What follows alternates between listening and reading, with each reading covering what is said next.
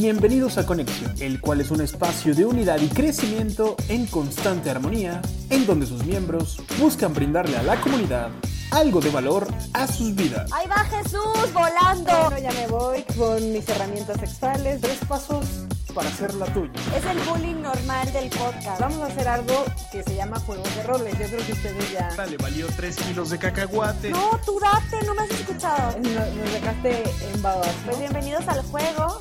Sean bienvenidos y no se despeguen en esta aventura, porque es hora de hacer conexión. Reta tu mente. Activa tu cuerpo. Tengo que abrir a la experiencia. ¿Qué tal amigos de Conexión? Bienvenidos a un episodio más de Reta tu mente y activa tu cuerpo. Estaba viendo a Adri como me estaba imitando antes de empezar. No pasa nada. Aprovecho para aprovecho para saludarte, Adri. ¿Cómo te va? Muy bien. Es que de verdad te escucho y Contagia. me emociono. Sí, me contagias la energía. Por eso es que me encanta. Y a mí, a mí me encanta que, que te encante porque eso quiere decir... Tú sientes que me estoy burlando de ti, pero es que en verdad no me estoy burlando de ti. Bueno, eso, eso me, da, me da gusto saberlo. Me, me encanta que te encante porque eso quiere decir que a lo mejor le transmitimos buena energía a los que nos están escuchando y eso Pues no sé si a ellos, pero a mí sí. Bueno, ya con eso me doy por bien servido. Del otro lado de la pantalla tengo a mi querida Mónica Salazar. Moni, ¿cómo estás? Bien, qué emoción. Yo estaba haciendo ya como el, el bailecito de inicio mientras te escuchaba. O sea, y yo no Ajá. estaba viendo a Adri, ¿eh? Pero Adri te estaba, se estaba emocionando, al como según tú imitándote, y yo estaba bailando, bailando. Pero, Estoy emocionada. y yo también, la verdad, porque queremos presentarles a un invitado bastante especial. Eh, ya les vamos a decir quién es. Por favor, en femenino, Jesús. Una invitada, invitada bastante especial, efectivamente. Melissa Salazar. Si se les hace familiar el apellido Salazar, pues ya sabrán por qué. Melissa, ¿cómo estás? Te saludo. mi con- hermana. Es mi hermana, ¿eh? Que quede claro. No, no, no, es una, una mera coincidencia de apellido y de parecido en la cara y forma de ser y demás, solo es eso. A ver, ahora sí, ya después. después de que Moni te interrumpió, a ver, platícame. ¿Cómo estás? ¿Cómo te va? Bien, todo muy bien aquí, este, haciendo manualidades, acabando clases, nerviosa, la verdad es que nunca había estado en algo así, como que estoy así como medio, "Uh, uh, ¿qué es esta dinámica? Pero, pues venga, lo que sea. No te preocupes. Bienvenida a la primera vez de todos. No, no te preocupes. Siempre, como dice Adri, siempre hay una primera vez que te pone nervioso, nerviosa, pero te prometo que nos la vamos a Qué pasar. mejor que con nosotros para darte el estrenón. Te prometo que te, la va- que te la vas a pasar muy bien. Interprétalo como quieras, doctora, como quieras interpretarlo, pero te la vas a pasar muy bien. Eh, vaya, el tema, a ver, ahí les va, porque en esta quinta temporada, amigos de Conexión, pues hemos hablado sobre los ataques de pánico, sobre el ansiedad, diferentes tipos de ansiedad, y hoy nos toca el trastorno obs- obsesivo compulsivo, hoy nos toca el TOC. Pero, a ver, antes, antes de, que, de que Adri nos dé su definición del TOC, quiero, Melissa, que tú me digas, para ti, ¿qué es el TOC? Uh, la, la. Este. ¿Puede ir mi nombre como definición? No, no es cierto. Este. No, eh, para mí el TOC es eh, obsesiones que no, que no, que no cesan, que no dejan de susurrarse en mi, en mi cabeza hasta que las llevo a cabo. Eso sería como lo que es para mí el TOC. Ok, eso es, eso es muy interesante porque, pues bueno, precisamente... Está padre que lo pongan en palabras para los, o sea, más allá tec- de los tecnicismos que le dan como, esto lo hace más humano, ¿no? O sea, al final, quien también lo padece o también lo, lo vive, pues también puede decir, ah, huevo, eso sí, yo, ah. Bueno, es que de, de acá no sé si, si Adri lo tenga o en menor medida, pero Moni me queda claro que sí. Y de- yo, pues ya ni, yo ni te, ni te digo, ni te, ni te digo, no, yo ni te digo, ni te digo. Pero ahora sí, Adri, a ver, platícanos el TOC, así una, una definición pro, como las que tú sabes. Bueno, para hablar del TOC voy a hacer una diferenciación entre dos tipos de TOC, porque hay dos tipos de TOC. Uno es el trastorno obsesivo compulsivo de personalidad y el otro es por un trastorno de ansiedad. Entonces creo que es importante hacer una diferencia entre los dos. Como estamos hablando de ansiedad, yo me voy a centrar hoy en el que es de ansiedad. Luego podemos ir eh, diciendo sobre el de personalidad. Pero bueno, la diferencia principal es que en un trastorno de personalidad tiene que ver con que una persona lidia con una situación de la misma manera de manera consecutiva y no tiene como muchas alternativas para lidiar ante diversas situaciones. Eso es lo que hace un trastorno de personalidad. A diferencia de este tipo de trastorno obsesivo compulsivo que tiene que ver con la ansiedad, tiene que ver más con cómo me quito este malestar emocional que en este instante está apareciendo por las obsesiones que estoy teniendo. Ya Melissa lo, lo estaba diciendo hace un rato, ¿no? O sea, es la aparición repetida de pensamientos de forma obsesiva que no cesan hasta que no haces algo. Entonces, en, el, en la definición vamos a separar dos cosas, la obsesión y la compulsión. Obsesión, el pensamiento recurrente, compulsión, lo que tú haces para que se quite ese pensamiento que te está eh, como generando todo este malestar, exactamente como un taladro ahí que está todo el tiempo. Eh, ¿Qué es lo que pasa? Que para considerarlo también trastorno tiene que influir o detener parte de tu vida. O sea, estos pensamientos pueden durar más de una hora al día de manera recurrente y que te obligan casi casi a tener que, si no haces la compulsión, no, puede, no, no cesan. Entonces veamos que más de una hora con el mismo pensamiento, pues claro que va a generar angustia, angustia va a generar un deterioro importante en cómo tú estás eh, lidiando con las situaciones de la vida, cómo te estás relacionando, etcétera. Entonces, bueno, esos pensamientos, ansiedad, angustia o incluso culpabilidad son como las emociones más consecutivas que pueden llegar a generar. No sé si di una definición, pero creo que está claro, ¿no? Sí, sí. Yo aquí quiero meterme para seguir como en el flow de esta parte como de qué es el, qué es el TOC, cómo, dónde. Y quiero hacer esta pregunta a Melissa, y obviamente, antes de que tú nos des la parte como este, técnica, Adri, que va la pregunta, se cuenta de Pin Melissa, pon tú, ¿no? Eh, Meli, ¿cuándo, o sea, a, a, qué edad, más allá del diagnóstico, que te haya llegado un profesional de la salud a decirte, ah, ¿qué crees? Ya hicimos estos estudios clínicos, bla, bla, bla, y entonces la clínica dice que te vas a esta etiqueta, ya que tú sabes qué es el TOC y que tiene nombre de TOC, ¿cuándo empezaste? O sea, ¿cuál es el, el, recuerdo más joven o, el primer recuerdo que tienes en edad de haber tenido una situación donde estabas viviendo ya con el TOC latente y a lo mejor no sabías que se llamaba así? A ver, que yo me acuerde porque de cosas que me cuente mi mamá desde bien chiquita, ¿no? Pero que yo me acuerde, yo creo que desde así tal vez 8 o 10 años, más o menos. Es como mi primer recuerdo, el que yo tengo. Sí, claro, luego ya este, mamá te, te pregunta y te cuenta, perdón, sobre cosas de más chiquita, ¿no? De cosas que ella veía, pero a lo mejor no tenía las herramientas para saber que algo estaba sucediendo, ¿no? O sea, como de la niña era intensa y ya. Claro, completamente. O nada más, es que qué berrinchuda, agarras algo y no lo sueltas. ¿Por qué no lo sueltas? Ya suéltalo. Y es como, ¿y cómo hago eso? ¿Sabes? Entonces ahí te vas dando cuenta que era algo con lo que, pues más bien como que, ajá, se volvió una etiqueta negativa en, en tu vida. Y se le dice de mil otras formas menos como lo que es. Que era un trastorno obsesivo compulsivo agarras un tema, eso pasa mucho, ¿no? Con los papás, es que agarras un tema y no lo sueltas, ya te contesté. Y el niño está de que ti, ti, ti, ti, ti, ti, ti, y uno piensa a lo mejor como papá, ¿no? Como de, ya, qué chiflado, o, a la torre, ¿no? Ya, dale, su, dale su Ritalin al niño. Ay, sí. Sí, porque todos lo solucionan con Ritalin. Sí, con eso o con algadas, o los encierran en, así en un baño para que ya no me estén molestando, que lidie él solito con su problema. Yo no, no sé, un ejemplo. Y a ver, igual no es que los padres lo hagan adrede, es que la información no la tienen. Y eso ha sido desde hace muchísimos años. Y la pregunta de Pon, perdón Jesús, prometo no volver a interrumpirte, pero la pregunta de Pon es, este, Adri, ¿a qué edad se tiene registro, por lo menos en, la, en, tu, en tu profesión, de que se puede diagnosticar clínicamente No, pues puede ser desde chiquitos. desde muy chiquitos. O sea, en la infancia se puede diagnosticar este tema de ansiedad, ¿no? Porque es un trastorno obsesivo. Ya cuando es más el de personalidad, sí nos tenemos que esperar más tiempo.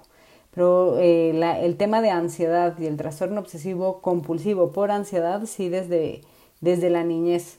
Lo voy a poner así, la etapa escolar, ¿no? La etapa de socialización es cuando empieza a, a, empezar a verse este tipo de conductas. Por lo general los llevan hasta más grandes, un poquito más grandes, ¿no? 10 años, 8 años, es cuando se empiezan los, los diagnósticos, pero sí se puede desde chiquito sin problema el poder detectar que eh, alguien está teniendo este tipo de, de, pues condición. A mí me gusta llamarle condición, porque no es, no es quién eres. Puede ser como a, a puede ser como a los tres años, cuatro, o tiene que sí ya a los ocho, como dicen? Pues es que te digo que antes no van, entonces las estadísticas, yo estoy hablando a nivel estadístico de investigación y demás, o sea, en la clínica como... Seguro no hay registro, que Exacto. nadie lleva a su hijo de tres años de...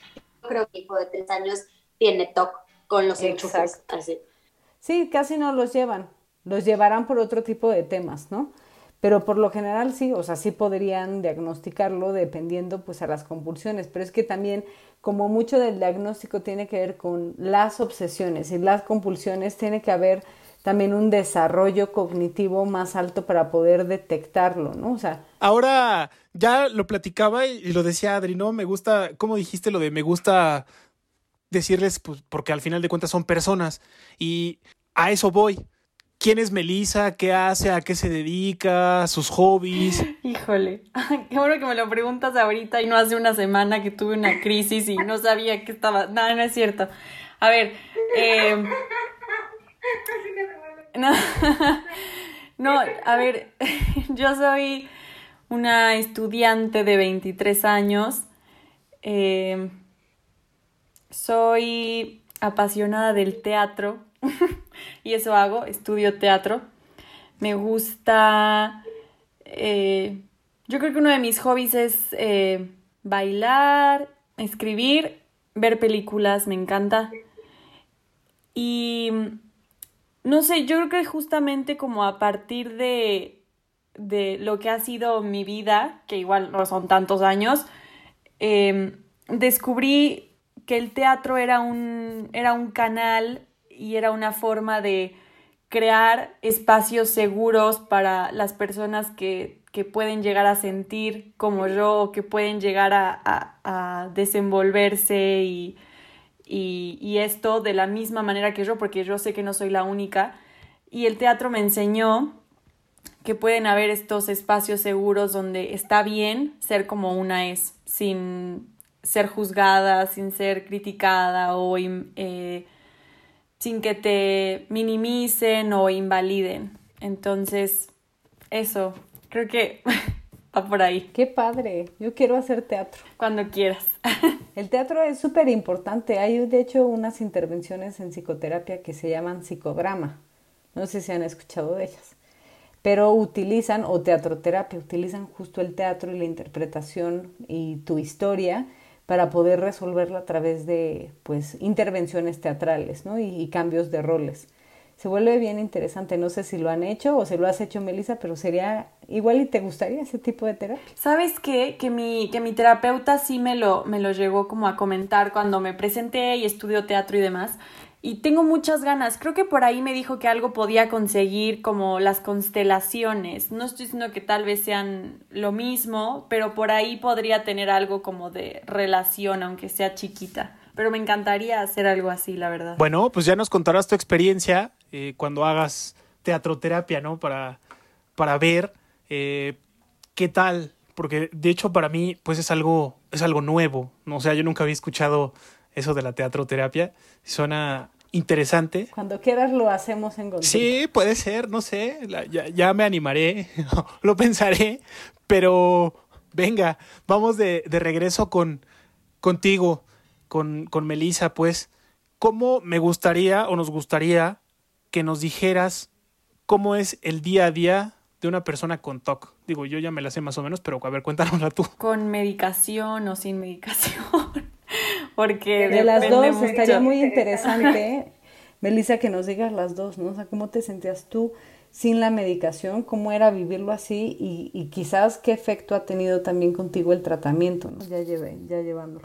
Ok, bueno, a ver, a mí me diagnosticaron como oficialmente o un profesional más o menos como a los 15 años, ¿no? Que tuve esta etapa súper complicada y mi mamá no le hallábamos por dónde. Entonces, eh, antes de diagnosticarme con TOC, me diagnosticaron con bipolaridad y pasé por un montón de, de diagnósticos que pues más que nada lo que hacían era mantenerme en una cama, ¿no? Así dormida para que Melissa no sintiera y no fuera, lo que sea que era. y ya bueno, al final eh, llegamos con, e, a este diagnóstico y, y empecé una, una, medicación en ese momento de tal forma y, y la verdad es que es chistoso porque eh, lo que, o sea, los medicamentos que en algún momento de mi vida, o sea, de los 15 a los 17, me ayudaron, llegó un punto en el que ya no. Y yo creo que también tiene que ver un poco como que yo ya no soy esa persona, ¿no? Yo tengo cambios constantes, eh, hay, hay periodos distintos en mi vida y eso también pues no me hace necesitar o, requerir lo mismo. Y llegar como con un profesional que, que tuviera esta, esta forma de verme, de verme como persona, eh, fue bien difícil, ¿no?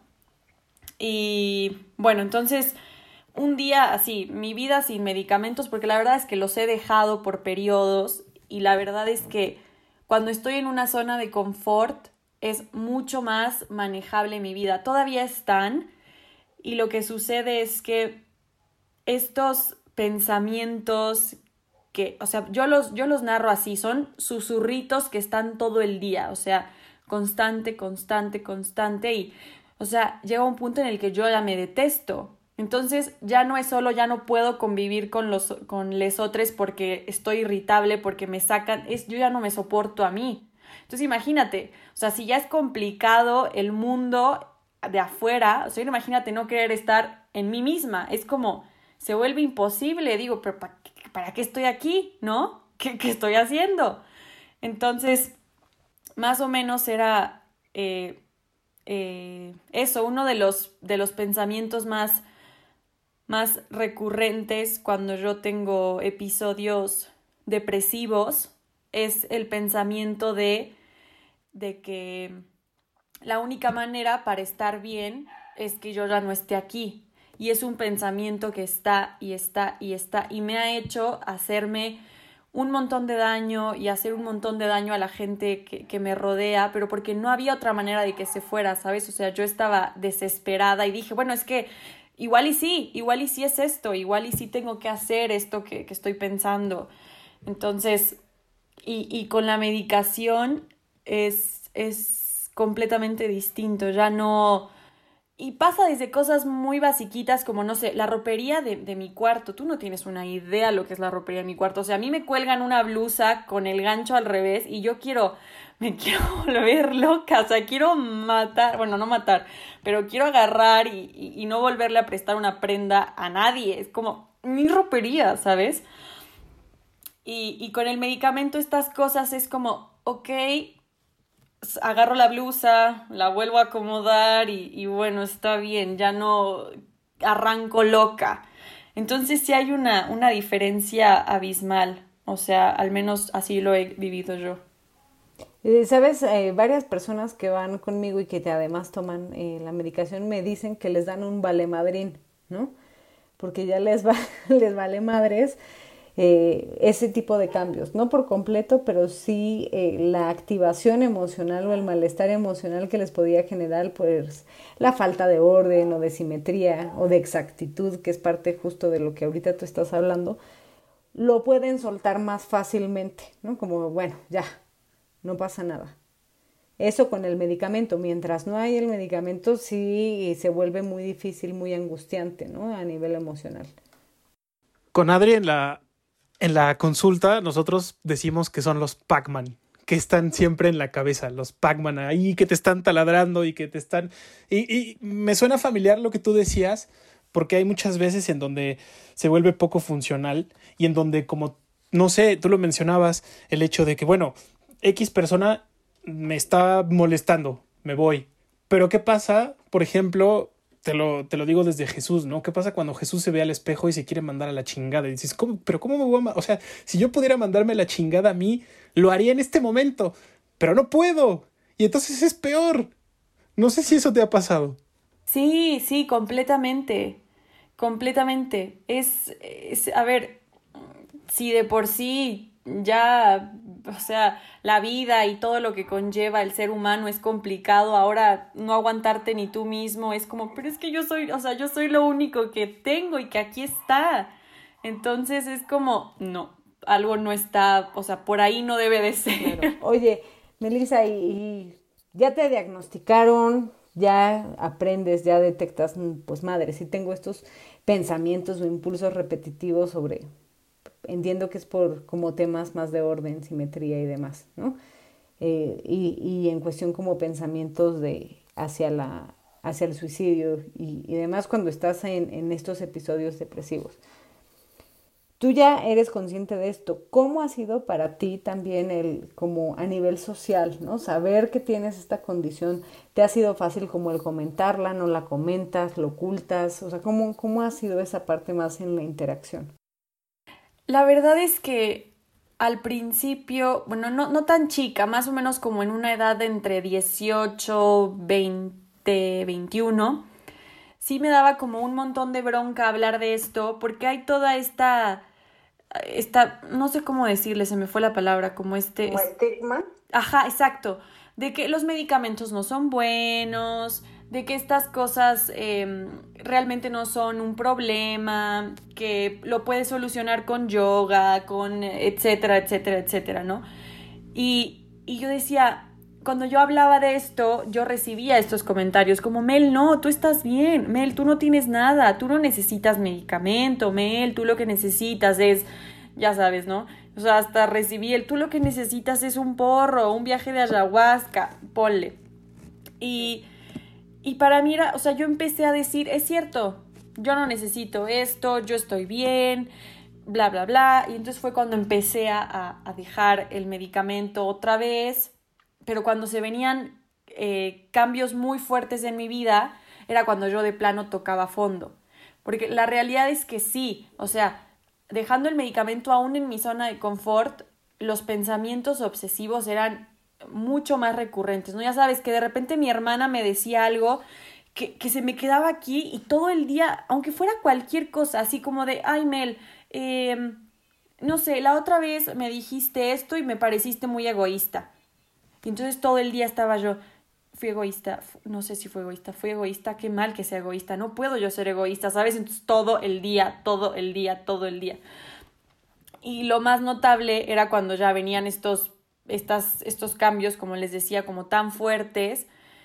Y, y ya yo hace unos, hace unos meses, ya como que caí en la, en la cuenta y lo decidí por mi bienestar, que no me importa lo que la gente me diga si necesito o no, porque ellos no son yo, o sea, no lo son, ellos no saben lo que yo vivo.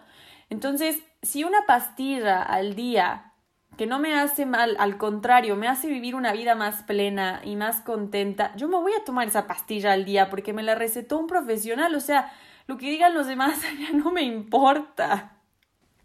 Al final, al final ellos no te pagan tu tratamiento, ¿no? O sea, no, no, no están en tus zapatos como tú lo dices, no están en esas situaciones. No sé si te haya tocado que te hayan dicho cosas como lo que tú estabas comentando. Y ya sabes, esos comentarios de, pues ya no pienses en eso, pues ya, este, tú puedes, eres fuerte, mm, ajá, déjalo ir. O sea, ¿cómo lidia, cómo, cómo afectó, sí, cómo afectó esta situación en tu relación familiar y social? ¿Cómo ha afectado? Mm, pues la verdad es que ahorita, uh, actualmente, de ninguna manera, pero porque he llevado un proceso de aceptación hacia mí misma brutal, o sea, no te estoy diciendo que esto lo conseguí, y hay días que todavía estoy en duda, y hay días, o sea, no es lineal, es algo que, que constantemente me recuerdo a mí misma que es por aquí y así estoy bien. Entonces, pero antes sí, más que nada era como esta presión de, de que yo podía sola, que solamente le tenía que echar más ganas, que solamente tenía que querer hacerlo, porque el que quiere puede, ¿sabes? Y es como, ah, no. Entonces, ahora estoy segura de que no, pero creo que es un, un proceso que, que todos viven de, de manera distinta y que, y que honestamente al menos yo no hubiera podido sola, o sea, empezando por ayuda terapéutica. Yo creo que es como primordial en, en situaciones así. Bueno, en toda la vida en general, pero, pero sí, ya estamos Pero hablando de Pero me encanta, Melissa, porque tú hace rato decías como que te habías sentido en algún momento invalidada, ¿no? Con, con lo que te ocurría o que quizás alguien podría sentirse así. Y el escucharte ahorita con esto que estás diciendo, digo, eso carajo, ¿no? O sea, que les pinte dedo a todos los demás es, es una forma también de autovalidarte a ti, ¿no? O sea, de decir, pues sí, tengo estos pensamientos, tú no, pero yo sí, ¿no? Y esto es lo que yo necesito para estar bien conmigo. Y, y eso creo que también es un gran avance de ti, ¿no? O sea, el decir, pues sí, acepto y valido que a veces puedo llegar a tener este desequilibrio, ¿no? O sea, y, y no pasa nada. Me tomo, como decías hace rato, me tomo una pastilla diaria y ya está. O sea, vivo más tranquila en la vida. Puedo hacerme, puedo recargarme también en un proceso terapéutico en donde puedo pues llevar a cabo mi vida de otra manera. Y esto me hace a mí pensar, porque soy bien curiosa y además me encanta la parte de pareja, toda esta otra parte también como pareja sexual y demás. Con parejas, ¿cómo te ha ido con este tema? ¿No? Porque pensamientos, la vocecita que te susurra, ¿no? Con, con esta parte, ¿cómo ha sido el tema de pareja con un TOC? Esa no está en las preguntas, pero ahorita se me ocurrió, dije, no manches, o sea, tener el TOC con una pareja, ¿cómo ha sido Uy, tu no. experiencia? A ver, yo hace poquito vi una película, no sé científicamente si esto sea cierto o no, pero tengo entendido que aún en el talk que hablabas de ansiedad, hay niveles, o sea, sí hay como, no sé si niveles, grados, no sé cómo llamarle. Y, y yo sé que no estoy en uno así altísimo, pero aún así te puedo decir que es, es bien complicado. O sea, porque al menos en mis experiencias es como que no dejo de estar en constante pelea conmigo misma. En todo, en cada paso que daba, en cada paso que era una inseguridad, era un... Y estos pensamientos obsesivos terminaban en celos, precisamente, ¿no? Muchas veces, en más inseguridad hacia mí, como es que no soy suficiente mujer, es que no tengo este cuerpo, es que, eh, ¿sabes? Como cualquier cosa que te puedas imaginar estaba ahí, ahí. Entonces, ha sido en muchas ocasiones, la verdad es que con esta última relación que tuve aprendí de una manera impresionante que yo sé que hoy podría relacionarme de manera distinta, pero sí ha sido un ponerme el pie yo solita y, y, me ha evitado mucho disfrute, mucho, mucho, mucho. O sea, esa es la, la realidad. Yo creo que lo, lo, principal que les pasa, bueno, nos pasa a las personas con TOC es lo que tú acabas de decir, ¿no? Eh, que estás disfrutando lo que sea, desde una comida, una salida, lo que sea, pero esas vocecitas hacen que tú solo te pongas el pie. Como que tú solo digas, pero es que me la estoy pasando tan bien que algo debo de estar haciendo mal, porque me tengo que sentir mal, ¿sabes? O sea, me tengo que sentir mal a fuerza, porque si no, no soy yo. Y lo logras y por un momento te sientes como, no, no feliz, porque no hay como felicidad, pero te sientes como que cumpliste el objetivo y entonces de repente sale tu otra voz diciendo, ya ves, eres un güey, lo echaste a perder y otra vez. Sí, completamente. Y luego viene la culpa, ¿no? Eres una tonta, la estabas pasando tan bien, ¿por qué te arruinas todo lo bueno que tiene tu vida? Ay, no. Se callan y ahí siguen hasta que no haces algo en concreto para sacarlas de la cabeza, ¿no? Sí es, es, es estar más en la mente que en la experiencia muchas veces con, este, con esta parte, ¿no? Porque son tantas voces, tantos pensamientos que pueden sacarte de esa experiencia. Yo les pregunto a los dos, ya que dicen tener TOC. ¿no? Bueno, pues tú ya sabes que yo tengo TOC. ¿No? Pero, ¿qué tanto eh, estos pensamientos son así de, de, de recurrentes, pero ustedes tienen conciencia de que están exagerados? Porque eso también es un tema dentro de, del trastorno obsesivo compulsivo, ¿no? Que a veces tenemos conciencia y a veces no. Eh, ¿Qué tan conscientes son de que, pues, o sea, sí sé que tengo este pensamiento, no me lo puedo quitar, sé que está exagerado, pero no me lo puedo quitar, ¿no? Igual sigue ahí hasta que no hago lo que tengo que hacer para quitarlo. Vas tú, Melissa, las mujeres primero, las damas primero.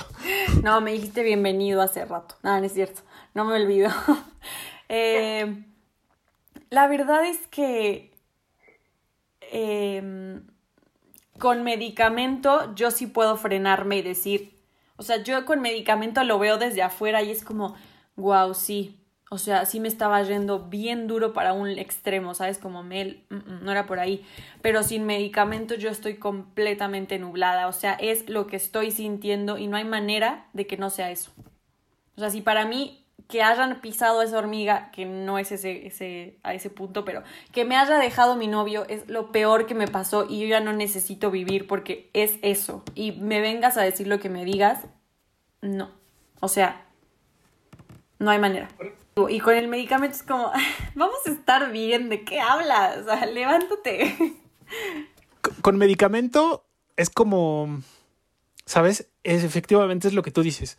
O sea, empiezan esas ideas o esas voces recurrentes y lo dejas estar. ¿Sabes? Es como de, bueno, que se peleen en la cabeza esas voces. Yo voy a hacer lo que tengo que hacer o quiero hacer. ¿Sabes? Es como de, ay, me avisan cuando terminen y ya no me estén chingando. Pero, pero sin medicamento es como, ah, no sé. O sea, todo parece tan real. O sea, como, como, como si, no sé, ese elefante rosita, ya sabes, estuviera de verdad ahí, tú lo pudieras tocar y dijeras, es que no manches, lo estoy viendo. Te juro que lo estoy viendo. Y los demás te dicen, pero ¿dónde está ese pinche elefante? Y dices, no, pero lo estoy viendo, hasta lo estoy tocando. Y tiene una forma, ya sabes, así, lo empiezas a describir y empiezas... Es, eh, es muy duro porque aparte, no sé si a ti te pasa, Melissa, pero yo he considerado últimamente que todos tenemos literalmente como si fuéramos un aparato electrónico. O sea, cuando te levantas, eh, tu carga de energía está al 100%, a veces, a veces no, pero la mayoría de las veces sí. Pero conforme va pasando el día, esa batería va disminuyendo, obviamente hasta llegar a cero. Y el tener los pensamientos obsesivos, compulsivos, sin medicamento, por lo menos a mí, me drenan de energía de una manera brutal, que ya no quiero hacer nada. Y amigos de Conexión, hablando de batería cero, les quiero decir que, pues bueno, vamos a tener una segunda parte de este, esta plática que está bastante buena con Melissa, eh, la hermana de nuestra querida Moni, para que no se la pierdan ustedes y sigan el contenido en nuestras redes sociales, Conexión el Podcast, en Instagram y en Facebook, Conexión Reta tu Mente y Activa tu Cuerpo. Nos estamos escuchando y viendo en la próxima emisión de este espacio que es conexión en el próximo episodio. Bye bye.